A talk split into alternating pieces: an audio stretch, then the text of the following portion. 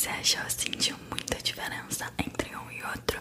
Quais foram as principais diferenças? A qualidade do som, os ruídos, a intensidade? Me fala. Então, pra você me falar, você vai ter que comentar. Então eu vou estar de olho nos comentários de vocês. E lembrando mais uma vez, se você deixar o seu like e se inscrever caso você seja novo no meu canal, muito bem-vindo. Eu sou a Bela. Mas se você já é daqui, então é isso.